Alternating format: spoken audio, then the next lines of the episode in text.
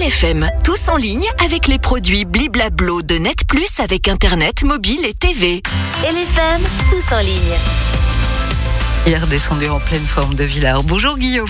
Bonjour Valérie. Et tu reviens aujourd'hui sur une histoire qui a beaucoup fait parler, celle du piratage de brosses à dents électriques. Comme on aime ce type d'histoire, qui se partage rapidement et qui se commente dans des repas.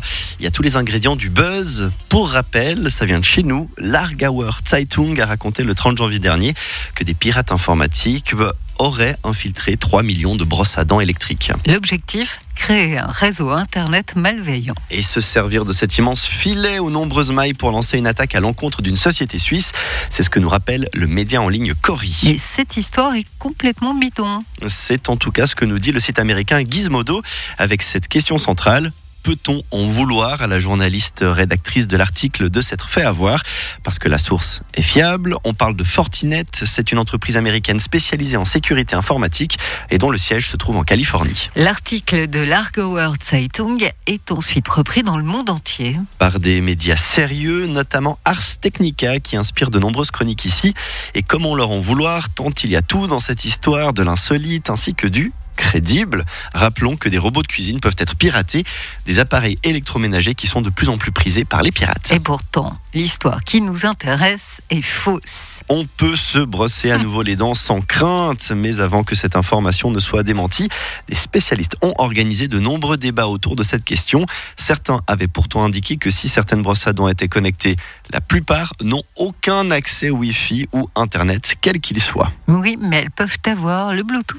Absolument, pour que nous puissions avoir des données sur nos smartphones. Certains systèmes nous permettent d'avoir des statistiques sur notre brossage et donc cette fonctionnalité est essentielle pour relier l'appareil à l'application qui nous fournit les informations souhaitées.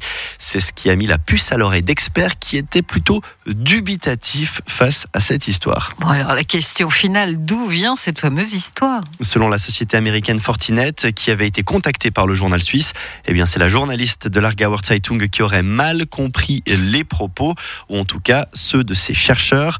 L'entreprise indique également dans une déclaration que ce n'était qu'un exemple donné, un exemple qui parle d'une attaque hypothétique et pas d'un fait avéré.